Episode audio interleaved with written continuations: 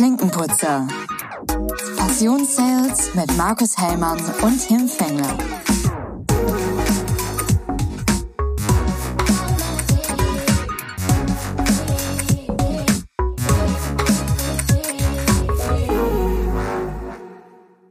Herzlich willkommen zum Klinkenputzer Podcast. Mahlzeit, moin Tim. Hi. Ich dachte, ich starte jetzt immer gescheit in die Folge und nicht immer so ein Rumgedruckse wie in den letzten Folgen, was ich da veranstaltet habe. Ich bin schon leicht geschämt für die letzten Folgen, deswegen eine klare Ansage, damit auch jeder weiß, wo wir hier sind. Hört sich gut an. Dann mache ich die nächste klare Ansage. Was war die letzten Wochen bei dir los? Die letzten Wochen war immer noch Elternzeit, aber seit anderthalb Wochen dann wieder das harte Arbeitsleben. Aber ich muss sagen, es hat wieder Spaß gemacht. Ich bin wieder mittendrin. Ich habe das Gefühl, ich war gar nicht in Elternzeit. Ich muss auch schmunzeln. Du arbeitest im Vertrieb, hartes Arbeitsleben. Come on. Scheint die, wie, wie hast du es so schon mal gesagt? Die scheint die Sonne aus dem Arsch, ne? Ist so. Hartes Arbeitsleben. Ja, es ist immer so hart, wie man es sich selber macht. Ne? Und mein Schwiegervater sagt immer, ähm, was, sagt er, was sagt er immer? Ähm, Stress ist für Leistungsschwache. Ja, genau. Stress ist für Ja, herrlich. Wie war denn, äh, oder wie waren deine Wochen oder wie war deine Woche? Ist ja gar nicht so lange, dass wir das letzte Mal aufgenommen haben. Ganz genau. Ne, war gut. War unterwegs in äh, Deutschland und Frankreich. Paar Kundentermine gehabt. Wir hatten in Frankreich einen Safety Day. Also wir ähm, haben bei uns einen speziellen Tag in den Werken, wo wir auf das und, und auch in den Commercial Offices, ähm, aber natürlich die, die Werken stehen da im Fokus, ähm, wo wir den ganzen Tag über Safety sprechen. Ähm, ich hatte da verschiedene Schulungen, will ich fast sagen, oder Trainings. Einmal ähm, Arbeiten in Höhe. Ne, das ist immer gut, ist ja für uns, sagen wir, in den Werken ist das wichtig, wann nimmt man ein Gerüst, wann nimmt man eine Leiter, wie hat so eine Leiter auszusehen. Da waren da so ein paar Tests, ähm, auch mit Gurten, ist der Gut richtig angelegt. Dann, wie hebe ich richtig, war noch äh, ein Kurs. Und der dritte, der fällt mir jetzt gerade gar nicht ein, was als drittes war. War aber, war aber wirklich interessant. Finde ich cool, dass sie das auch macht, weil du ja eigentlich so direkt da gar nicht von betroffen bist, ne? Ja, also es gibt auch da, ähm, ich bin ja, sag ich mal, commercial-seitig in, in Köln ähm, angestellt. Da gibt es, glaube ich, sowas im Büro auch. Aber es ist natürlich auch ähm, schön, wenn meine Kollegen aus den Werken einmal sehen. Ist immer schön, auch generell, sag ich mal, danach kann man auch schön Smalltalk halten und sieht mal die Leute wieder. Es ist aber auch gut für die Leute, die wirklich bei uns an den Anlagen stehen, dass sie sehen, dass wir das Thema auch ernst nehmen. Ne? Deswegen ist es immer ganz gern gesehen und, und ich muss auch sagen, ich favorisiere das auch, dann Safety Day auch an der Stelle zu machen, wo, wo Safety noch mal wichtiger ist als bei mir am Schreibtisch. Ähm, ja, weil ich sag mal, die, die, die, Tipps und Tricks, die kannst du ja gut nutzen, wenn du mal wieder eine Regenrinne zu Hause sauber machen musst oder so, beispielsweise. Ja. Finde ich wirklich. Also, das waren gute Tipps, wo man auch sagt, wo man auch danach nach Hause fährt und denkt, boah, da kann schon echt viel passieren bei denen im Werk, ne? Da macht man sich keine Gedanken drum. Und ich finde, das ist dann auch immer den, den Leuten, die dann wirklich aktiv mit diesen Dingen konfrontiert sind, als äh, Kollegen und Kolleginnen, finde ich, äh, ist das auch eine Wertschätzung gegenüber, da auch mit da teilzunehmen und sich da auch Gedanken drüber zu machen, hey, was ist, in was für eine Gefahr begibst du dich? Ja, deine Gefahr ist, dass du vielleicht mit dem Flugzeug abstürzt oder auf dem Weg zum Flughafen irgendwo einen Unfall baust. Ähm, bei denen ist es aber sicherlich äh, ganz, ganz anders. Und äh, du hattest ja sowieso mal gesagt, dass es bei euch ja äh, extrem gefährlich dann in den Werken ist und dass da auch hin und wieder mal schlimme Dinge passieren. Ja, und äh, das nächste, warum es auch gern gesehen ist, dass das oder warum es auch notwendig ist in meinen Augen, nicht nur gern gesehen, sondern das, ich sehe es wirklich als notwendig an, dass mal ein anderer Blick aufs Werk schaut, ne? Das Thema out of the box. Ich sehe Sachen, die laufen jeden Tag an eine Kante vorbei, die vielleicht ein bisschen raussteht. Äh, und wenn ich da einmal vorbeilaufe, denke ich sofort, das ist aber hier nicht normal und in Ordnung. Und ähm, wir sind dazu angehalten, dann wirklich so, so, ich nenne es einfach mal vereinfacht Audit, dass wir wirklich, wenn wir durchlaufen, sowas auch ansprechen, direkt an den Werksleiter, nicht du, du, du, sondern ne, schon offen, mir ist ja gerade aufgefallen, das sollte man ändern. Ne? Solche Sachen, das ist dann, ähm, ähm, gehört voll dazu bei uns. Also Safety, Safety ist das Top-Thema. Sehr cool. Habt ihr auch äh, große Mitarbeiter? Weil ich habe das Problem, dass bei meiner Mutter zu Hause haue ich mir über den Kopf an so, einem, an so einer Blumenampel an. Das ist so ein, so ein Metallstück, ähm, wo man so Blumen aufhängen kann. Und jedes Mal, wenn ich zum Auto zurücklaufe, haue ich mir mit dem Kopf immer an diesen, an diesen ja, an diesen, an diesen Metallecker an. Da findet man auch plötzlich ganz, ganz äh, viele Sicherheitslücken. Deswegen tragen wir Schutzhelme in so, unseren ah, ja. ja. Vielleicht sollte ich mal mit Schutzhelm zu meiner Mutter fahren. Sehe ich auch so. Ich habe auch noch so einen äh, von der Arbeit, einen Schutzhelm. Da kam aber irgendwann mal unser Hund mit um die Ecke, der hat den irgendwo gefunden. Und dieses kleine Schirmchen, was da vorne an dem Helm dran ist, war komplett kaputt gekaut. Da kannst du trotzdem aufsetzen. Ja, früher hat man gesagt, die Hausaufgaben hat der Hund gefressen und jetzt ist der Schutzhelm, der vom Hund gefressen wurde oder angekaut. Ich habe noch ein zweites Thema und zwar habe ich letzte Woche, nee Quatsch, das war diese Woche noch einen Podcast gehört von Tomorrow. Ähm, der Host ist Tom und das gehört, glaube ich, zu OMR, dieser Podcast. Ähm, und da interviewt ja auch immer spannende Leute und es war dran Barbara Frenkel, das ist die Porsche-Vorständin, äh, ja doch, Vorständin und sie ist äh, Verantwortung für, verantwortlich für Beschaffung. Also die Vorständin für die, für das Beschaffungsthema. Supply Chain Beschaffung, genau. Und sie war angekündigt mit, ähm, ich, und das ist jetzt zitiert ähm, aus dem Podcast, wir sprechen über ihre einzigartige Karriere, wie sie als erste Frau in den Vorstand der Porsche AG aufgestiegen ist. Tolle Learnings für alle, die Karriere machen wollen. Ich gedacht, hey, jetzt bin ich gespannt, ne? Ähm, also ein Role Model, kann man eigentlich schon fast sagen. Und der Podcast ging los, wo die beide so lachten und sagten dann, ja, hier war gerade Diskussion zwischen uns beiden weil ich habe sie gebeten, ihr Handy auszuschalten und das ist für sie so schwierig und das macht sie nie und da wurde dann fünf Minuten drüber diskutiert, warum sie nicht eine Stunde ihr Handy ausmachen kann, wo ich direkt schon gedacht habe, das ist doch jetzt ein Scherz. Also was möchte man denn jetzt auch vielleicht, das war ja dann auch das Role Model für Frauen, also für Frauen, die in Führungsperson, was möchtest du denn ihr jetzt damit sagen, dass du so wichtig bist, dass du nicht mal eine Stunde dein Handy ausmachen kann? Also wenn der Zelensky zum Olaf Scholz sagt, pass mal auf, ich werde gerade hier äh, von Putin bombardiert, ich kann mein Handy nicht ausmachen, da würde ich sagen, ja, er hat schon eine Wichtigkeit erreicht, wo man wirklich sein Handy anlassen kann. Aber bei allem Respekt, also auch wenn man Vorstand bei Porsche ist, dann, dann fast, also zu sagen, ich kann mein Handy nicht eine Stunde ausmachen, Pass auf, und du merkst, ich reg mich da ein bisschen gerade auf. Und dann sagt sie so gefühlt 20 Minuten später, erklärt sie, gibt sie ein Assemble ab, was für ein tolles Team sie hat und Vertrauen ist ihr so wichtig und Teamarbeit ist so wichtig. Da denke ich mir, wenn du ein tolles Team hast, dem du blind vertraust, dann kannst du eine Stunde dein Handy ausmachen.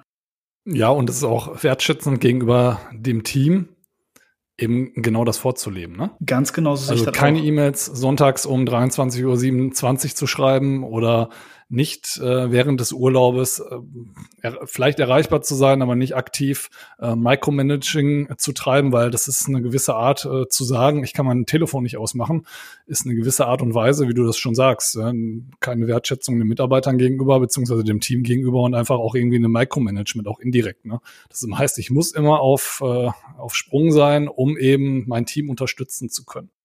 Ja, es war für mich halt so, also, ne, da haben die drüber gelacht und man hat gemerkt, das meinte sie ernst. Also es war nicht so hahaha, sondern es war schon so und dann mittendrin, ja, wir haben schwierige Zeiten, Corona, Chipmangel, ähm, das, äh, das typische Eskalieren, was wir gerade haben, was sie sagte, das ist the new normal, nennen die das wohl jetzt bei Porsche da.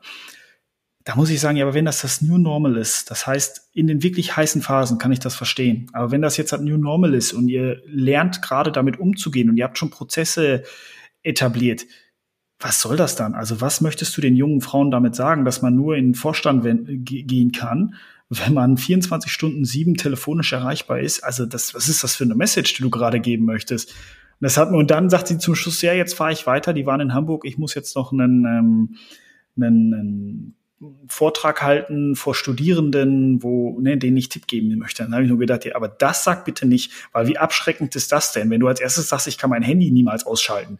Also, um Gottes Willen. Wirklich, da war ja, ich. Da ich glaube, spricht, spricht halt auch ähm, Gen Z oder Gen Y, glaube ich, nicht unbedingt an. Nee, das, das spricht das überhaupt noch irgendwen an? Also, weiß ich nicht. Ich muss auch sagen, hätte, aber hätte ein Mann, ne, also würde ein Mann heutzutage sagen, und da bin ich ja auch mit gleich, würde ein Mann heutzutage sagen, ich kann mein Handy nie ausmachen, weil ich so wichtig bin, da wird doch jeder sagen, was ist das denn für ein narzisstisches Verhalten? So wichtig kannst du doch gar nicht sein, dass du dein Handy nicht ausschalten kannst. Ja, aber ich glaube, das ist, ist auch geschlechterunabhängig. Ich glaube, das mittlerweile kommen wir in eine Zeit, wo das auch nicht unbedingt von allen mehr akzeptiert wird.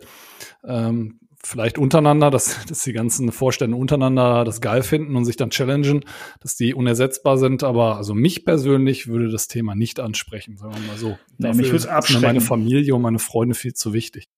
Ja, und dafür darf ich, so wichtig darfst du dich gar nicht nehmen. Ich habe da auch mit meiner Frau am Essenstisch abends drüber geredet. Ich so, ich habe einen Podcast gehört und da sagte sie auch, also wenn der, wenn der Herzchirurg wirklich sich konzentrieren muss während einer Herz-OP, ne, also wie wichtig kann denn ein Beschaffungsvorstand sein, wenn sie sich mal vergleicht mit Berufen, die die, also, sorry, die verkaufen Porsche, also ein absolutes Luxusgut. Wenn, wenn ein Chefarzt das sagt, der 24-Stunden-Dienst hat und sagt zu Hause, Schatz, ich kann mein Handy nicht ausschalten, weil ich bin hier der Oberarzt und ich bin verantwortlich diese Woche für die Assistenzärzte, da sagt jeder, hey, nee, du, du schützt und sicherst Leben damit. Aber ja, witzig. Bei Porsche? Ich, genau den Spruch verwende ich halt auch täglich. Ne? Wir operieren nicht im offenen Herzen. Ne? Es ist einfach so. Und ganz ehrlich, wenn ich in einer Stunde mein Handy ausmache, damit werde ich auch die nächste Chip-Katastrophe oder Chip-Krise nicht abwenden können. Also das muss ich auch sagen, hat mir den Tomorrow-Podcast, weil der Tom hat da, also für einen Journalisten dann, der Interview führt, hat er das falsch angefangen. Der hat sie dann noch bebauchpinselt und hat dann direkt gesagt, ja, und das war ja auch harte Zeiten. Aber nochmal, die verkaufenden Porsche, ein absolutes Luxusgut, ja. Da geht natürlich, wenn Chipmangel ist, äh, im schlimmsten Fall, aber bei einem guten Team sollte auch das nicht passieren, äh, stehen die Bänder. Kannst deren Redaktion einmal auf unsere Podcast-Episode hinweisen. Ja, nee, das hat mich wirklich, hat mich ein bisschen abgeschreckt. Das wollte ich nur mal mitgeben. Wir wollen ja auch mal kritisch gegenüber anderen sein. Wir kommen ja voll auch aus der Branche und sagen, komm, arbeiten, nee, geh den nächsten Schritt.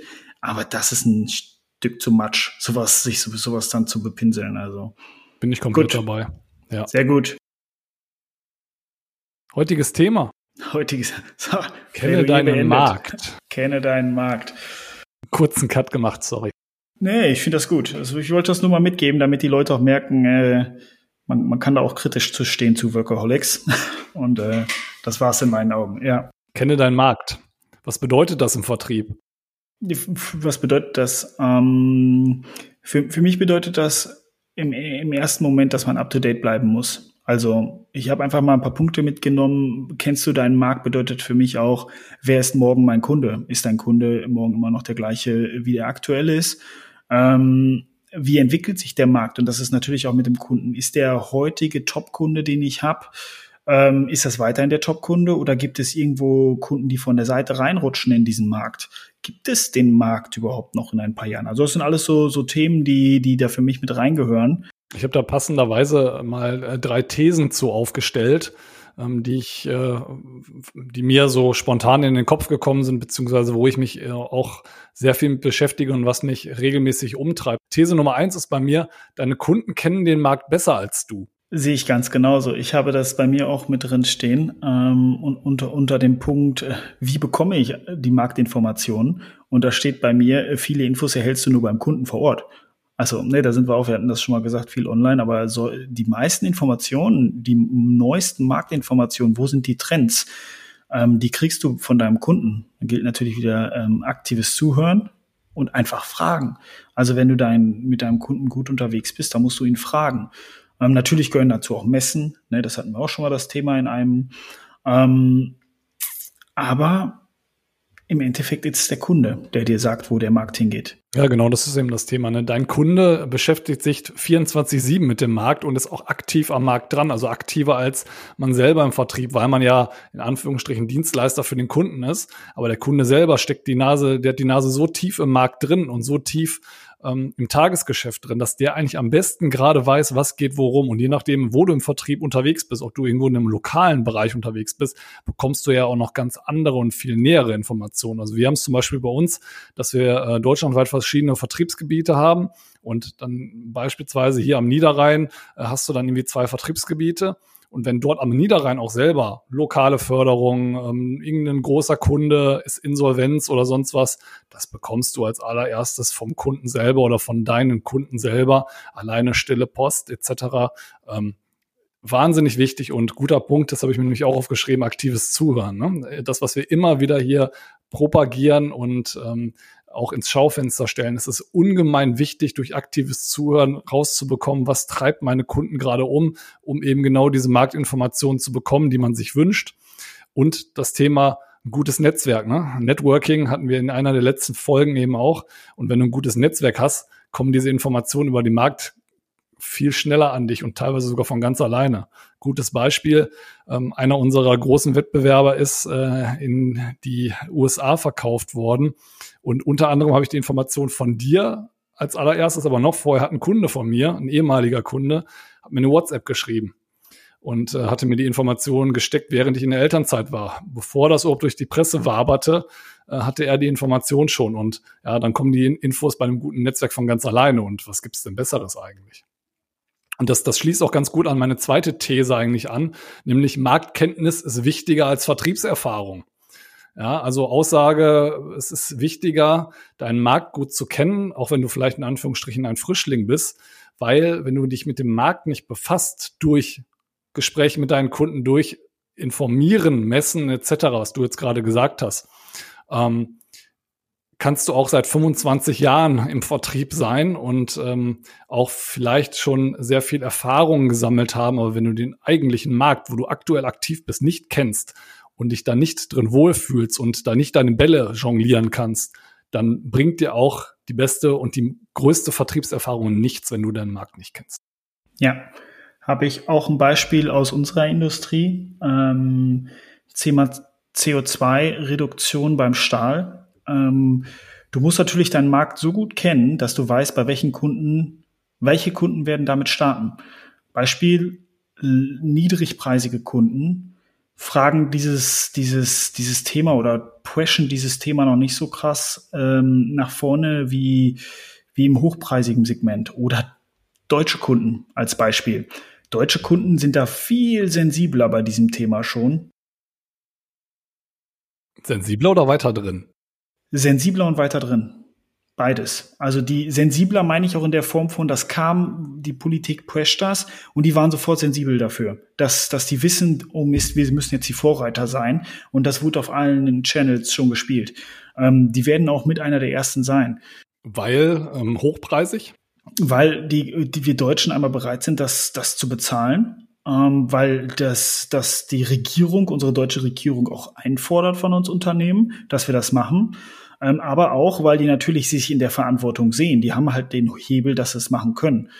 Ähm, und ich habe letztens das, also um das Thema abzuschließen, letztens schön, es gibt immer mehr Leute, ähm, die das jetzt auch wirklich proaktiv und nicht nur gezwungenerweise pushen, weil viele Leute auch Kinder haben und äh, die Kinder am Essenstisch diese Themen plötzlich an, ganz anders spielen. Ne? Also das ist ja auch das Thema. Ist ja nicht nur Politik, sondern auch, vielleicht hast du gerade eine 15-jährige Tochter neben dir sitzen, die dir mal kurz äh, erklärt, wie du die Welt kaputt machst mit deinem Job.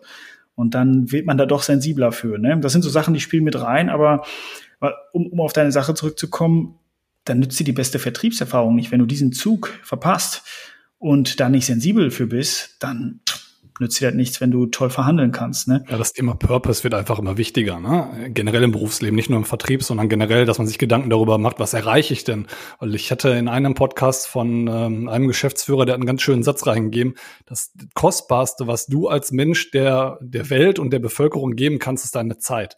Ja, und wenn du die Zeit richtig einsetzt und für was einsetzt, was ähm, eben genau darauf dafür einzahlt, dass wir eben nicht zugrunde gehen an unserer Klimakrise beispielsweise, ähm, hast du eben deinen Purpose und den findest du eben nur, indem du bestmöglich deine Zeit einsetzt und dadurch, dass du ja mehr Zeit mit deinen Arbeitskollegen und auf der Arbeit verbringst als mit deiner Familie, ist das eben der Großteil, den du selber aktiv beeinflussen kannst.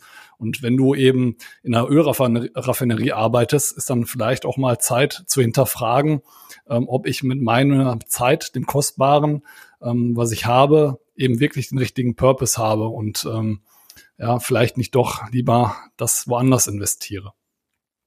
Zielgerichtet. Ja, aber ähm, Mark, äh, also wie gesagt, Marktkenntnis ist wichtiger als Vertriebserfahrung, habe ich jetzt gesagt.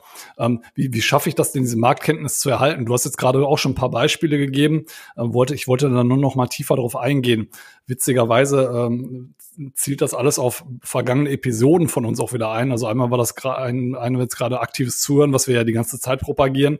Dann aber eben auch das Thema Networking. Aber eben um die Marktkenntnis zu erreichen, ist das Thema eben auch an Messen teilnehmen, an Fachmessen teilnehmen. Da hatten wir jetzt auch eine Episode unter anderem zu, ähm, wo es ganz wichtig ist, dann auch mal beim Wettbewerb zu schauen oder mal zu gucken, wer sind denn hier überhaupt die Marktführer, wo kommen denn neue Technologien hin, wo werden die, die Wege ähm, ich sag mal, ja, die, die Wege vorgegeben. Im Bestfall arbeitet man im Unternehmen, was eben äh, Marktführer ist und vielleicht dann auch ähm, Führer darin ist, wie sich der Markt verändert. Aber da kann ich eben das relativ schnell aufschnappen oder eben ähm, Branchenveranstaltungen, also irgendwelche Branchenforen, wo eben über die Zukunft diskutiert wird. Das hat man ja nicht unbedingt immer auf Fachmessen, aber auf so Branchenveranstaltungen, auf Podiumsdiskussionen, wo man daran teilnehmen kann aktiv, um sich eben die Informationen zu holen. Und dann natürlich ja, Blogs und Foren habe ich mal mir rausgesucht oder Fachzeitschriften unter anderem auch.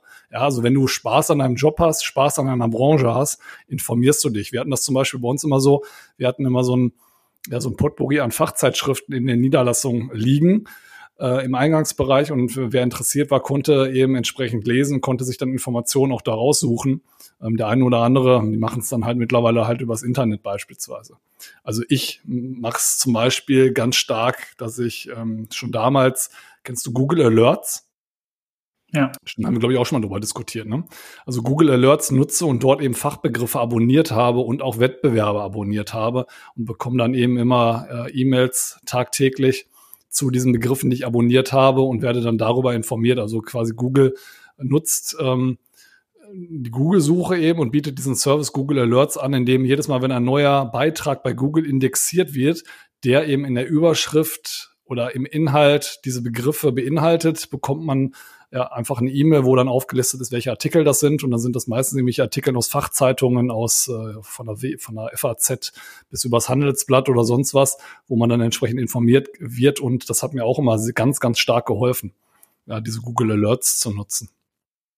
Ähm, vielleicht ergänzend dazu, je, je höher dein Management-Level wird, desto breiter wird sozusagen auch den Blick, den du schweifen musst.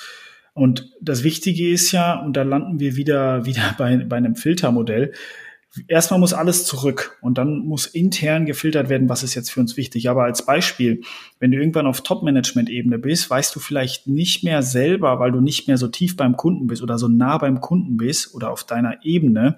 Ähm, oder fangen wir mal leicht an. Der, der Außendienstler spricht mit dem Einkäufer. Der Key Account Manager spricht mit dem Leiter Einkauf. Der CEO spricht mit dem CEO. Und all diese Informationen müssen wieder zusammenkommen, um ein Marktverständnis zu bekommen. Das gleiche ist, dass der CEO aber auch gleichzeitig im Blick hat, was macht die Politik. Also ne, du auf kommunaler Ebene. Ähm, zum Beispiel der Volkswagen-Management ist gut dran gehalten. Die haben großes Geschäft in China zu schauen, was ist zwischen China-Politik und Deutschland-Politik. Haben wir wieder mit irgendwelchen mit irgendwelchen Problemen zu rechnen? Ähm, machen die wieder zu? Ist, ist, der, ist der Shanghai Airport, der Shanghai Port, ähm, der Hafen offen? Das sind so Sachen, das, das gehört dann irgendwann ab einem Punkt X gehört das zu Marktkenntnissen dazu, dass du den vollen Markt im Blick hast. Da gehört dann auch das politische Geschehen zu. Ich sag mal auf, das nehme ich mal für uns beide raus. Auf unserem Ebene ist es noch sehr wichtig, dass wir nah beim Kunden sind und ähm, ja, wie, wie hat ein alter Chef immer gesagt, bring die Informationen mit nach Hause, die wir brauchen. Also wir sind ja rein theoretisch auch als, als, als Vertriebler Informationsbeschaffer und du musst alles mitnehmen nach Hause. So erfährst du sehr viel und dann wird irgendwann aus, aus ganz vielen kleinen Schnipseln wird ein Puzzle, wird ein Bild. Ja, genau. Also je höher du hinterher bist im Management, ja, dann hast du, du diskutierst noch auf High-Level-Ebene. Ne? Du musst natürlich auch ähm, die Strategie und die Zukunftsvision des Unternehmens vorgeben. Das kannst du halt nicht, um zu sehen, ja, bei der Kommune, beim, äh, keine Ahnung, beim beim Stammtisch haben sich da irgendwie ähm, Kunde eins und Kunde zwei über irgendwas unterhalten und äh, bei denen, weiß ich nicht, hauen jetzt gerade die Mitarbeiter ab, beispielsweise. Das interessiert jetzt ein CEO oder jemand auf Management-Ebene relativ wenig. Den interessiert eher, was ist in 10 oder 15 Jahren, wie entwickelt sich der Markt, einmal politisch, einmal auch von der Technologie und äh, wo müssen wir hin? Und das sind die Themen, wo die sich mit auseinandersetzen. Aber äh, ist absolut so. Das muss sowohl von oben nach unten runtertröpfeln, aber auch von unten nach oben hochsteigen, um dann eben gefiltert über die ganzen Management-Ebenen die wichtigen Themen auch nah vom Kunden bis nach oben getragen zu bekommen. Weil ganz gefährlich ist in einem Unternehmen die Themen, womit sich ähm, Low-Level, sage ich jetzt einfach mal, die Leute beschäftigen und auch die Kunden beschäftigen, dass die nicht auf High-Level-Ebene landen. Weil dann haben wir nämlich ein Problem, weil dann haben wir nämlich, mehr, verlieren wir den Kundenfokus. Ganz genau. Ganz genau. Ähm, wir sprechen jetzt die ganze Zeit so, als würde nur der Kunde den Markt prägen. Aber rein theoretisch, wenn du ein Innovationstreiber bist, treibst, treibst du als Lieferant den Markt mit. Wenn du ein innovatives Produkt hast, also ich sag mal jetzt, ähm, das ist schön, dass, dass jetzt jeder ein oder dass das Hauptziel ist, ein CO2-neutrales Fahrzeug herzustellen. Aber wenn die Stahlindustrie keinen CO2-neutralen Stahl hat, dann wird das nix. Ähm, das ist eine ganz einfache Rechen Rechenart. Also, und deswegen ist es auch wichtig, dass wenn du du ne, ne, ne, als Unternehmen ein neues Produkt hast, eine Lösung hast, dass du diese in den Markt einbringst und den, den Markt mit mitgestaltest. Das heißt natürlich, das schließt ja mit ein, du kennst den Markt und weißt, wo die wo Markteintrittsbarrieren sind. Ähm, aber auch, auch das gehört für mich dazu, dass du als Lieferant, dass du als, als Vertrieb, als Speerspitze die richtigen Akzente im Markt setzt. Das ist dasselbe, sage ich mal, bei euch mit Wärmepumpen. Ja, mein, mein Lieblingsbeispiel ist dann wieder unser Lieblingshersteller Apple. Wenn die damals nicht jemandem erzählt hätten, wir brauchen ein Smartphone, was komplett aus einem Touchscreen-Display besteht, ohne so eine komische Tastatur wie damals bei Palm oder BlackBerry, ähm, dann wäre es wahrscheinlich von alleine gar nicht gekommen. Und ich kann mich da noch an äh, den damaligen Microsoft-Chef, ähm, wie ist der nochmal, Borma hieß der, glaube ich, ne? Borma hieß der. Ähm, erinnern, der dann im Interview nach der iPhone-Vorstellung gesagt hat, oh, ein, ein, ein uh, Phone for um, 1500 Euros und hat einfach nur total laut angefangen zu lachen im Interview. Ja, die Aussage hat ihn später dann wieder ein bisschen, ein bisschen eingeholt. Ne? Also. Und was war der Markt? Der Markt war erstmal, es war ein Gadget, womit man telefonieren konnte. So, und diesen Markt hat Apple mal kurz äh, auseinandergezogen. Ich glaube, Steve Jobs hat in seiner Präsentation gesagt, a phone, äh, ähm, communicator and äh, ähm, ähm, irgendwas noch mit dazu. Also der quasi drei Bausteine, die vorher drei verschiedene Geräte waren, hat er immer wieder wiederholt in seiner Keynote. Und dadurch, dass er die immer wieder wiederholt hat, ist dann irgendwann auf der, auf der, ähm, auf der Leinwand ist dann plötzlich ähm, das iPhone aufgetaucht, beziehungsweise der Begriff iPhone und äh, hat dann, also diese drei Begriffe immer gesagt, und hat dann immer gesagt, it's one device, it's one device. Und äh, ja, dann, äh, also das ist immer eine Keynote, die kann man sich ganz gut angucken. Das ist ziemlich geil und auch relativ weltbewegend, wenn man bedenkt, dass plötzlich jeder mit so einem Gerät in der Hosentasche in der Gegend rumläuft und ähm, sich, glaube ich, keiner mehr vorstellen kann, ohne so ein Gerät ähm, sich frei zu bewegen und was dieses Gerät alles an Aufgaben übernimmt mittlerweile. Ne? Und äh, im letzten Podcast habe ich auch noch mal einen witzigen Spruch gehört, ähm, was das Thema auch Markt und Technologien angeht und dass man sowas auch mittreiben kann, beziehungsweise sich auch anpassen muss, dass ähm, in der früheren Generation in der Schule gesagt wurde, wo dann Taschenrechner irgendwann in der Mathematik eingesetzt worden ist, du wirst ja nicht dein ganzes Leben lang mit dem Taschenrechner in der Tasche rumlaufen. Ja, und dann zückst du halt, ja, zückst du halt dein Smartphone und sagst, doch, ja, aber das hätte sich vor 15 Jahren oder so auch keiner, oder 15 Jahren vielleicht schon, aber vor 20 Jahren auch keiner vorgestellt, dass man irgendwann dauerhaft mit einem Taschenrechner in der, in der Hosentasche rumläuft oder teilweise mittlerweile in der Uhr. Dann nicken wir beide. genau, nee, aber das, das finde ich ist immer ein ganz gutes Beispiel, innovativ den Markt selbst mitzubestimmen und an den Konsumenten quasi zu sagen, was die als nächstes brauchen. Ja, und wie, wie mache ich das? Im Endeffekt, indem ich einen Nutzen generiere, ohne einen Nutzen, den ich generiere und dann vielleicht nochmal ganz eine kleine Sekunde einen Ausflug in die Politik, ähm, was meiner Meinung nach gerade ein Teil der Politik falsch macht. Die versteht es nicht in der Kommunikation den Bürgern mitzuteilen, was diese ganzen äh, Transformationen für langfristige Nutzen haben. Die zeigen nur auf, was es jetzt für Verbote gibt oder was es zukünftig für Verbote gibt, aber nicht, was daraus resultiert langfristig. Und da haben wir ein riesen Kommunikationsproblem. Aber äh, da möchte ich auch gar nicht weiter einsteigen. Okay, dann, dann kommentiere ich das nicht.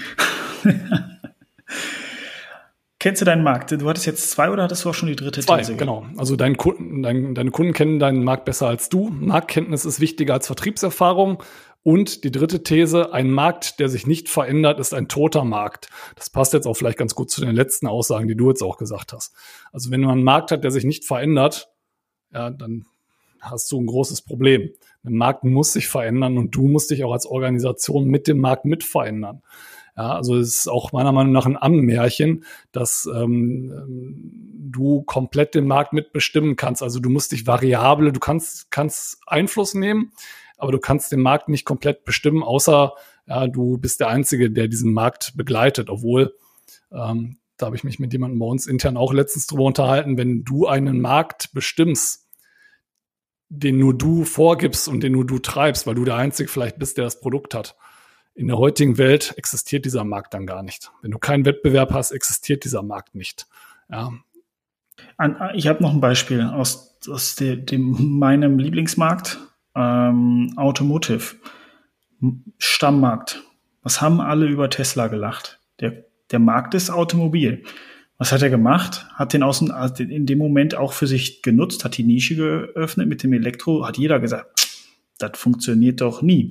Jeder, der damals schon vielleicht die Zeichen richtig gedeutet hat als Zulieferer und da schön sauber mit eingestiegen ist beim Tesla, der ist jetzt mit dem Tesla gewachsen.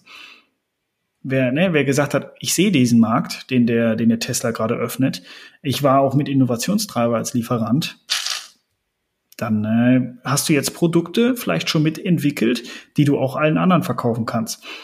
Also ne, Vorreiter dann in dem Moment.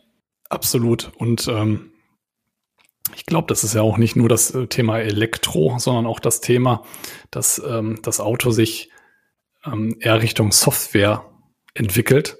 Und ähm, das sieht man jetzt, ich glaube, ähm, VW hat doch, glaube ich, auch den Chef der Software-Sparte jetzt rausgeschmissen oder wollten ihn rausschmeißen. Ich habe es nur so beiläufig mitbekommen, ja. ähm, weil die es einfach nicht in, hinbekommen und weiß ich nicht, wie viele Milliarden verbrennen, äh, indem sie eine gescheite Software entwickeln wollen für ihr Fahrzeug. Der Tesla, der hat es halt vor Jahren angefangen und äh, ja, also das ist halt der USP des Fahrzeugs. Und ja, auch zu sagen, ein Elektrofahrzeug kann vielleicht keine 1500 Kilometer am Stück fahren, dann versuche ich aber meinem Kunden anders zu helfen und dem dann wieder anders einen Anreiz zu geben. Dann sind wir wieder bei Anreizen, ja, indem ich einfach mein, mein, mein Ladenetzwerk so ausbaue mit Fast Charging, dass ich entsprechend bequem dann trotzdem zwischendurch zwischenladen kann, weil ich so viele Lademöglichkeiten habe und es einfach schneller geht und dadurch wieder einen Komfort habe. Und da musst du einfach schauen, wie du das Produkt attraktiver gestalten kannst und dem Kunden einfach einen Anreiz gibst. Und das hat Tesla einfach gemacht. Ja, wo andere wieder gelacht haben, ähnlich wie Steve Ballmer, der damals über das iPhone gelacht hat, haben dort andere drüber gelacht, ja, 300 Kilometer am Stück, wer will denn 300 Kilometer am Stück nur fahren? Man muss hier 1500 Kilometer mit dem Diesel durchknallen. Nein, muss man heutzutage nicht mehr. Muss Anreize geben. Früher hat das Nokia-Handy auch zwei Wochen in der Schublade gehalten, ohne dass man den Akku aufladen musste. Da haben sich die Leute auch dran gewöhnt, weil sie einfach den Anreiz des Smartphones gesehen haben, so viel Technologien in der Hosentasche zu haben, anstatt das Nokia 3210, wo ich Snake drauf spiele dann sind wir jetzt eigentlich auch schon für mich, gehört in, in dieses Thema auch noch rein, ähm, wenn sich der Markt verändert, ähm, sprechen wir dann plötzlich auch über so Themen wie Marktverlagerung. Ne? Ich hatte heute Morgen noch gelesen, dass jetzt ähm, Volkswagen eine große Batteriefabrik in Amerika baut, dass BSF in, in China investiert. Du musst dann irgendwann den Absprung auch schaffen. Also du musst dich ja, du musst deinen Kunden, wenn du den, wenn du dem Kunden weiterhin ein Lieferant sein möchtest, musst du dem auch folgen. Ich meine, wir kennen das alle, das spreche ich jetzt auch aus der Automobilindustrie, die Tier Ones, also die Zulieferer sitzen da, wo die, wo die OEMs ihre Werke haben. Ähm, wenn du da aber den Moment verpasst, zum Beispiel so ein BSF, warum geht ihr nach China? Energiepreise in Deutschland viel zu hoch. Warum geht, warum ziehen die jetzt nach Amerika? In Amerika wird die deutsche Industrie subventioniert. Die bekommen da so Anreize geschaffen, die bekommst du hier nicht. Wenn du diesen Zug verpasst, bist du plötzlich nicht mehr wettbewerbsfähig. Ähm, ja, das wird aber auch auf allen, also ich sag mal, der, als Beispiel, du hast ein großes Unternehmen, dein, dein bist der CEO, dein großer CEO von, ähm, von deinem Lieferanten sitzt bei dir am Essenstisch. Vielleicht möchtest du ihm in dem Moment noch nicht sagen, dass du deine Produktion verlagerst nach Amerika, weil der aktuell bei dir einen großen Umsatz macht und du Angst hast und du weißt aber, der will sich nicht, der will, der will in Deutschland bleiben, fokussiert sich auf Deutschland. Du weißt also, der wird irgendwann wegbrechen, der wird neuen, neuen Kunden brauchen. Aber du möchtest ihm das jetzt noch nicht sagen, weil der dann dein, die ganze Dienstleistung, die er dir offenlegt und sein, wo er dich im Alltag auch unterstützt, die wird er dann definitiv zurückfahren, weil du dann für ihn kein Fokuskunde mehr sein wirst.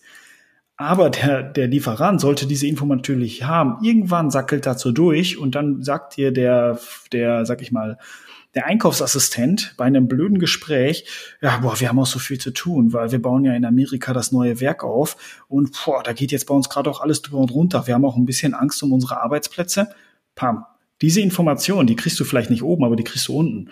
Und das meine ich auch mit Puzzlestücken. Das ist so unglaublich wichtig, dass wir alle unsere Ohren aufhalten. Und ähm, deswegen ist es auch so wichtig, und da plädiere ich auch immer für, dass man auf Positionsebene miteinander quatscht, dass der Ingenieur mit dem Ingenieur spricht, weil die sprechen eine ganz andere Sprache, die sind direkt miteinander connected. Logistik mit Logistik. Und auch da, ich bin auch immer ein Freund davon, mal jemanden mitzunehmen, der vielleicht jetzt nicht typischerweise im Außendienst arbeitet, aber damit man sich mal kennenlernt. damit die, die verschiedenen Ebenen, die verschiedenen Schnittstellen sich kennenlernen. Und da kommen Informationen raus, da schlackert man mit den Ohren. Und ähm, auch die gegenseitigen Probleme verstehen. Ja, in meiner jetzigen Rolle bin ich so ein bisschen zwischen Produktmanagement und direkten Vertrieb. Und äh, das ist erstaunlich zu sehen. Ich kenne die Vertriebsprobleme und äh, vertrete dann so ein bisschen als Anwalt das Richtung Produktmanagement oder Zentralabteilungen. Und äh, es ist erstaunlich zu sehen, wie viel, wie wenig Verständnis füreinander da ist. Und ähm, wenn dann so jemand da ist, der übersetzt und übersetzen kann, ähm, das Verständnis plötzlich größer wird auf beiden Seiten und man sich viel einfacher helfen kann, ne, wenn man genau weiß, was braucht denn der andere oder die andere. Und äh, das ist, glaube ich, wichtig und das passiert viel zu wenig in Unternehmen. Und äh, das haben wir halt bei uns auch einfach festgestellt, ne, dass es zu wenig passiert und dass das dann nur ein Gegeneinander und nicht ein Miteinander ist. Und wir müssen gucken, dass wir miteinander hinbekommen, weil im Endeffekt hat im Unternehmen jede Abteilung, ja, wir wollen im Endeffekt verkaufen und erfolgreich sein. Das wollen alle.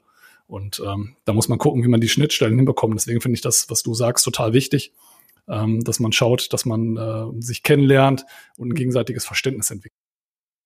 Deswegen hier vielleicht nochmal ein Tipp auch an, an alle. Ähm, egal auf was für einem Level du unterwegs bist, die Informationen, also es ist immer wichtig, dass du Informationen bekommst für dein Unternehmen und dass du die Informationen irgendwie auch intern mal weiter erzählst und nicht, es gibt ja halt Leute, die behalten ihre Informationen für sich, damit die in irgendeinem Meeting mal damit trumpfen können. Halte ich für total fatal, das, ähm, das zu tun. Also ich glaube, du solltest deine Informationen immer teilen und leider muss man da sagen, das funktioniert im Homeoffice nicht so gut. Ähm, weil durch Informationen gibst du auf der, in der Kaffeeküche weiter. Ne? Du kommst von einer Dienstreise zurück, stehst in der Kaffeeküche, ach, du warst bei XY, wie war's denn? Und dann erzählst du das dem einen, dann erzählst du das dem anderen. Dein Besuchsbericht wird dann vielleicht doch nicht von jedem gelesen. Also das ist, das ist wichtig, dass du diese Informationen, also jeder, der beim neue Informationen bekommt, versucht diese irgendwie mit irgendwem zu teilen, damit es einfach ins Rollen kommt. Weil dann wundert man sich plötzlich, was so eine kleine Information, die irgendwer aufgeschnappt hat, was daraus plötzlich wird. Ähm, da versteht man vielleicht auch plötzlich ein, ein, Gespräch mit einem Einkäufer, wo man denkt, hä, wie kommt er jetzt darauf? Und zwei Wochen später hörst du vom Logistiker so eine Story, wo du denkst, ah, jetzt verstehe ich auch, was der meint. Und deswegen, das gehört für mich voll dazu. Ähm, dem, aber du merkst durch unsere ganzen Gespräche jetzt, der Kern ist wirklich die Information, die du über den Markt brauchst, bekommst du beim Kunden.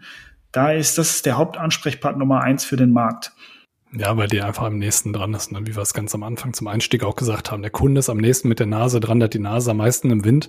Und wenn du eine Kunde, gute Kundenbeziehung hast, ein gutes Netzwerk hast, hast du auch Marktinformationen. Du musst natürlich logischerweise wissen, was du mit anstellst, ja. Und äh, wie du schon sagst, Teilen dieser Informationen ist ganz, ganz wichtig. Das Gespräch suchen und nicht was auch sehr oft in Unternehmen passiert, sich darüber ärgern, dass vielleicht irgendwas nicht passiert und warum andere Leute davon nicht gehört haben, sondern genau diese Informationen zu teilen und auch ähm, sich nicht zu schade sein, das zu teilen und ähm, mit den Leuten einfach in Interaktion und in, in Kommunikation gehen. Total wichtig, absolut. Ich möchte da jetzt mal direkt rein. Ich habe noch eine Methode mitgebracht, weil jetzt könnte man sich natürlich, äh, wir sind ja ein Klinkenputzer-Podcast, ähm, aber auch für alle anderen, die denken, wir verkaufen uns ja alle jeden Tag. Es gibt eine Methode, das ist der Challenger Sale. Da gibt es ein schönes Buch zu. Das hat der Matthew Dixon und Brent Adamson geschrieben. Ähm, gibt es auf Deutsch. Challenger Sale. Ähm, und zwar ist das mehr oder weniger, dass wir kein Produkt mehr verkaufen, also man kann es einfach sagen, wir verkaufen keine Produkte, sondern wir verkaufen Lösungen. Ähm, das ist ja Solution Selling, wird es auch genannt. Ähm, Im Challenger Sale wird aber gesagt, dass die besten Verkäufer, die besten Vertriebler sind Challenger. Die nennen sich Challenger. Die Eigenschaften von Challenger, ich habe mal so ein paar mitgebracht, die ich als als als ähm, outstanding sozusagen sehe für diese Person ist, sie sind diskutierfreudig, ähm, guter Einblick in das Geschäft des Kunden, keine Scheu davor, seine Ansichten mitzuteilen, also stehen auch für dich als Unternehmen ein und nicht nur kuschen, drängen den Kunden ein wenig und regen ihn zum Nachdenken an, also regen Diskussionen an, stellen Aussagen in Frage, stellen den Ablauf vielleicht in Frage sogar oder den Prozess. Ähm, jetzt kommt, wo ich schmunzeln musste, ein Challenger verhält sich auch so intern. Und das ist immer der Beigeschmack, das hatten wir auch schon mal. Äh, die die Fragen, die ich vielleicht beim Kunden stelle, diese unangenehm, die stelle ich auch intern. Also das macht, das ist, finde ich, typisch Vertriebler. Deswegen haben wir auch schon häufig drüber gesprochen. Ein Vertriebler eckt intern auch gerne an. Genau deswegen. Also, ne, was man erwartet, was du beim Kunden tust, tust du auch intern. Ja, obwohl ich da felsenfest davon überzeugt bin, dass ein Unternehmen solche Leute braucht. Ja, das ist die, die Methodik. Das ganze Buch ist darauf geschrieben, dass es die, die Top-Performer, die Top-Verkäufer sind Challenger. Und ähm, um da jetzt den Kreis zuzumachen, es gibt eine Studie ähm, von der Leadership, Marketing and Leadership Council. Da wurde gefragt, äh, wie, das, wie das Kauferlebnis und die Loyalitätsfaktoren bei Entscheidungsträgern, respektive Anwendern und Beeinflussern ist. Also was ist für dich wichtig sozusagen? Was muss ein Vertriebler mitbringen? Und die stärksten Faktoren für die Kundentreue sind, ähm, lässt sich, lässt mich potenzielle Fallstricke umgehen? Na, da sind wir ja schon Beispiel schon wieder, dass wir den Prozess wirklich im Blick haben vom Kunden und sagen, mh, hm, sagen mal sicher, dass du es so machen möchtest. Hilft mir, mich bei Alternativen zurechtzufinden. Da habe ich ein schönes Beispiel. Ich ähm, kenne einen Verkäufer, der war, war mal bei einem Kunden. Der Kunde hat gesagt, ja, die anderen Angebote, die drei sind viel besser. Der hat gesagt, okay, ich habe eine Stunde Zeit, hol mal alle raus, ich zeig dir mal, warum unser besser ist. Und es hat jedes Angebot von den anderen Wettbewerbern analysiert. Und im Endeffekt musste er gar nichts mehr verkaufen, weil der Kunde hat selber festgestellt, er hat vollkommen recht. Also für meine Lösung, auch wenn die anderen Competition, also wenn die Wettbewerber ein gutes Angebot haben, es passt nicht auf mein Problem ähm, haben also nicht lösungsorientiert für mich die passende Lösung und er hat mit ihm zusammen das analysiert. Das ist natürlich Königsdisziplin, wenn du die Gelegenheit dafür bekommst, ne?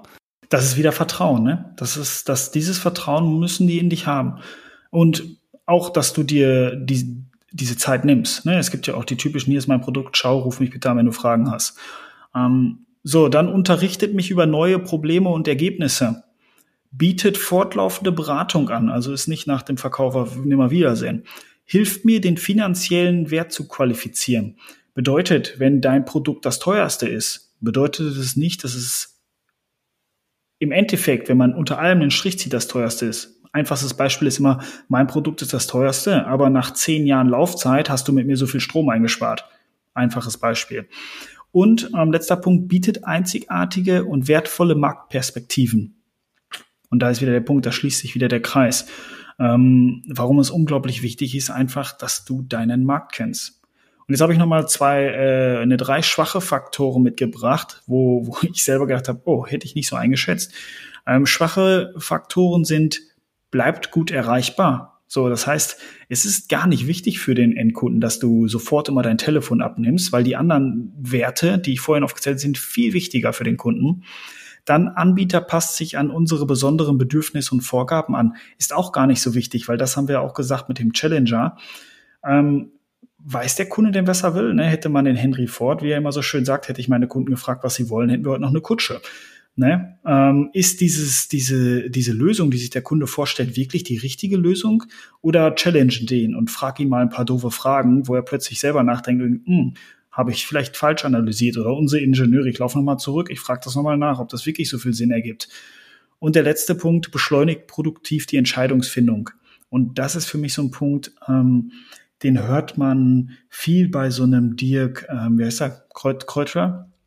Kräuter raus. Dieses beschleunige den Weg, ähm, press ihn zu deiner, zu deinem Angebot hin. So dieses er muss jetzt auch den Abschluss finden. Und da bin ich auch beschleunigt, produktive Entscheidungsfindung. Nee, das möchten die gar nicht immer. Weil vielleicht ähm, muss man da noch zwei, dreimal drüber nachdenken. Vielleicht heutzutage, wir machen ja Solution Selling. Ja, dein Angebot ist, ne, das schreibt der, habe ich letztens noch durch ein Buch von ihm durchgeblättert auch, dass man natürlich ein auf den Kunden zugeschnittenes Angebot haben muss. Aber ganz ehrlich, da läufst du aber viele Runden vorher mit dem Kunden am, am Tisch, damit du wirklich ein zugeschnittenes Angebot hast. Und so, da finde ich es viel wichtiger, dass du ähm, kritische Fragen stellst und wirklich erst ein Angebot abgibst, wenn du den vielleicht noch zweimal zurückgeschickt hast, dass er intern nachfragen muss, ob das wirklich so ist. Ich bin auch absolut davon überzeugt, dass ähm, ein Hinpressen des Abschlusses kein ähm, Indikator ist für langfristigen Erfolg, meiner Meinung nach. Langfristiger Erfolg kommt dadurch, dass du ähm, dieses Challenger-Thema, glaube ich, ganz stark treibst und eben eher ein, ein äh, Coach bist für deinen Kunden und ähm, die Bedürfnisse deines Kunden verstehst. Und wenn du die Bedürfnisse verstehst durch kritisches Hinterfragen, durch, ähm, ich sag mal, das rundum sorglos Paket für den Kunden, dann kommt der Abschluss von ganz alleine. Klar musst du natürlich eine gewisse Verfolgung deiner, deiner Angebote, deiner Projekte haben und dann auch Dinge hinterfragen und schauen, dass du ähm, schnellstmöglich irgendwo Richtung Zielgerade einbiegst. Aber der Vertrieb, der immer auf den Abschluss geht, das habe ich auch, ich glaube, in unserem Podcast-Intro damals, als wir den Podcast im Oktober gestartet haben, schon gesagt, dass also ich persönlich fühle mich da überhaupt nicht mit wohl und meiner Meinung nach ist das auch nicht der, Zu der Vertrieb der Zukunft. Der Vertrieb der Zukunft ist eben dieses Challengen, eine Coach sein, ähm, ein Unternehmensberater für deinen Kunden zu sein, der weiß, was, der, was das Unternehmen benötigt und was der Kunde braucht. Und nicht ähm, über Biegen und Brechen dein Produkt zu verkaufen, weil du gerade meinst, dass das das Richtige für den Kunden. Ja, natürlich. Und das möchte ich an der Stelle noch einmal einschieben. Ist es wichtig, dass du ab einem gewissen Punkt deinen Kunden zu einem Commitment drängst? Also, ne, das, das vergessen manche Vertrieb. Vielleicht statt drängt. Mm, ich würde bei mir teilweise doch von Drängen sprechen. Ähm, das ist halt, ich meine, die treffen nicht gerne Entscheidungen, vor allem wenn man auch dann über, über große Investitionen oder langfristige Entscheidungen redet, ähm, die dann nicht nur für ein Einmalverkauf ist, sondern wo man dann über Jahre spricht. Ähm, ab einem gewissen Punkt, und das vergessen viele Vertriebler, wir sind nicht da, um nur Händchen zu halten. Also ich fahre zum Kunden, um etwas zu verkaufen und ich fahre zum Kunden, um Geld zu verdienen. Kaffee trinken habe ich, kann ich zu Hause, meistens sogar besser. Ähm, das heißt, ich fahre zum Kunden, um was zu verkaufen, das ist mein Job und dafür gibt es Unternehmen. Äh, wir sind ja keine wohltätige äh, Organisation. So, das muss jedem klar sein und das macht ein Challenger und das ist auch gemeint mit, ähm, mit, wo habe ich's? keine Scheu, seine Ansicht mitzuteilen. Also es kommt ein Punkt, wo ich auch den Kunden sage, ich bin hier, um was zu verkaufen. Punkt. Und da brauchen wir irgendwann eine Entscheidung. Also das mache ich schon, aber dann weiß man schon die Lösung. Ne? Dann hat man vielleicht den Kunden schon in die Richtung gedrängt. Natürlich, nur um das zu sagen, irgendwann kommt der Punkt, da musst du sagen, jetzt musst du Ja oder Nein sagen. Ansonsten, ich habe die Pipeline voll, ich kann nicht den ganzen Tag jetzt hier euch betreuen und ihr entscheidet euch nachher doch anders. Dafür haben wir alle genug zu tun und genug offene Punkte und Projekte kommt dann auch auf die, auf die Branche an. Wie du das jetzt gerade so schön gesagt hast, du machst irgendwelche Abschlüsse, wo du langfristig Verträge schließt. Ähm, es gibt auch andere Branchen, da hast du ein Tagesgeschäft irgendwo und äh, das stellst du selber fest, ob das von alleine läuft und der Kunde kauft, wenn du vernünftig berätst. Aber wenn es wirklich um große Projekte geht, um äh, Key-Account, um ähm, ja, langfristige Geschäfte, dann ja, gebe ich dir recht, absolut. Du musst ja nicht nur Händchen halten und außerdem gibt es auch noch genügend Wettbewerb und die sind teilweise schneller und vielleicht aggressiver unterwegs und dann kannst du halt Pech haben, wenn du dann zu sanft dran gehst, dass du den kürzeren ziehst. Auch wenn du vielleicht das bessere Produkt hast, vielleicht die bessere Beratung hast und auch der nettere Typ bist, kann es trotzdem dann dazu führen, ähm, wenn Leute nicht entscheiden wollen, dass sie dann gedrängt werden und ähm, andere einfach schneller waren. Ja. Und deswegen finde ich auch den Challenger Sale so attraktiv. Ähm, ich habe noch ein Fazit davon mitgenommen. Du kannst zur ähm, Du kannst nur Challenger Sale betreiben, wenn du dich im Markt auskennst und einen Mehrwert bieten kannst. Also nicht nur so ein Schwätzer bist, sondern wirklich den Markt kennst und, und dem Kunden Input geben kannst. Ähm, und dann geht's ja auch im Endeffekt darum, als Challenger den Kunden zu deiner Lösung zu führen. Ne, es ist, du, du, ich, ich analysiere ja auch nur mit dem Kunden zusammen den Prozess und möchte ihm helfen und um im Endeffekt zu meinem, zu meiner Lösung zu führen. Wenn ich relativ schnell merke, und das muss, muss sich ein Unternehmen auch mal eingestehen, wenn ich relativ schnell merke, mein Produkt ist gar nicht das passende für sein Problem. Und die Wahrscheinlichkeit ist hoch, dass er sich nur mit wirklich viel Drängen für mich entscheidet. Danach aber, und da hast du ja den, den richtigen Punkt gerade erwähnt, für eine langfristige Geschichte zwängst du ihm dein Produkt aus, was ihn, was dir nachher nur Ärger einbringt. Und ähm, da muss ich sagen, macht Martin Limbeck, sagt es immer ganz klar, verkaufe mit Sinn, ne? Also dass es, dass es beiden Seiten nachher Spaß macht. Ansonsten hängt dir das nach. Das nächste Geschäft wirst du dann nicht mit dem Kunden machen. Sonst bieg vorher irgendwo äh, links ab und sag, ähm, das passt nicht und es gibt vielleicht Wettbewerbsprodukte, die besser sind und man muss auch einfach mal äh, verlieren können oder ähm, dem anderen vielleicht den Sieg gönnen, dann ist das eben so. Ja, ja dann ist für den Kunden halt wieder einen neuen Anlauf probieren und vielleicht die Situation finden, wo dein Produkt besser passt. Und das ist, glaube ich, wichtig, um langfristig erfolgreich zu sein. es ist immer die Frage, möchte ich langfristig Erfolg oder möchte ich, kurzfristigen Erfolg? Und wenn ich ähm, ein, ein Unternehmenshopper bin, der alle anderthalb Jahre sein Unternehmen wechselt und seine Branche wechselt, dann mag das ähm, ein, ein guter Ansatz sein. Wenn ich aber langfristig Geschäfte machen möchte, dann sollte ich gucken, dass ich eben Vertrauen schüre und äh, für den Kunden das Richtige habe. Und wie du schon sagst, dass beide mit einem Lächeln hinter. Sehr schön. Sollen wir dann mal Learning? Ich habe auch äh, noch zwei, drei Learnings mitgebracht und dann ähm, können wir vielleicht zusammenfassen. Ein Learning ist für mich, ähm, die Frage ist immer, wo sind Ihre Kunden? Denn da solltest du auch sein. Das hatten wir schon mit dem Markt angesprochen. Ähm, es nützt nichts, wenn du nachher für den Kunden gar nicht mehr, gar nicht mehr ähm, greifbar bist. Dann äh, der Vertrieb ist nicht nur das Sprachrohr des Unternehmens, sondern auch das Ohr. Also ne, du bist nicht nur der, der nach außen tritt, sondern du bist auch der, der die Information zurückbringen muss. Aber Achtung, du kannst dich auch zu Tode sammeln. Ne? Also ähm, nicht zu viel Zeit darauf verschwenden, weil im Endeffekt setzen. ganz genau. Und ja, ähm, für mich, weil ich ja das Challenger-Sale-Modell so mag, ähm, challenge deinen Kunden. Sehr gut, ja. Ich habe eigentlich im Endeffekt meine Thesen, um das zu untermalen. Ähm, ich wiederhole sie auch einfach gerne nochmal zum Abschluss. Deine Kunden kennen den Markt besser als du. Marktkenntnis ist wichtiger als Vertriebserfahrung. Und ein Markt, der sich nicht ändert, ist ein toter Markt. Und das ist für mich zum Abschluss einfach das, was ja hinterher dort steht und ähm, wo ich meiner Meinung nach auch nicht dran rütteln werden würde, weil äh, das sind, glaube ich, Themen, da kann sich jeder, jeder mit identifizieren und ähm, ja, das untermalt dann vielleicht nochmal die Wichtigkeit, seinen Markt richtig zu kennen. Gut, Trichter zu. Trichter zu, richtig, perfekt. Sehr gut, dann sage ich vielen Dank, Markus, und ja, bis zur nächsten Episode. Machen wir so. See you soon, Tim. Bis dann, ciao.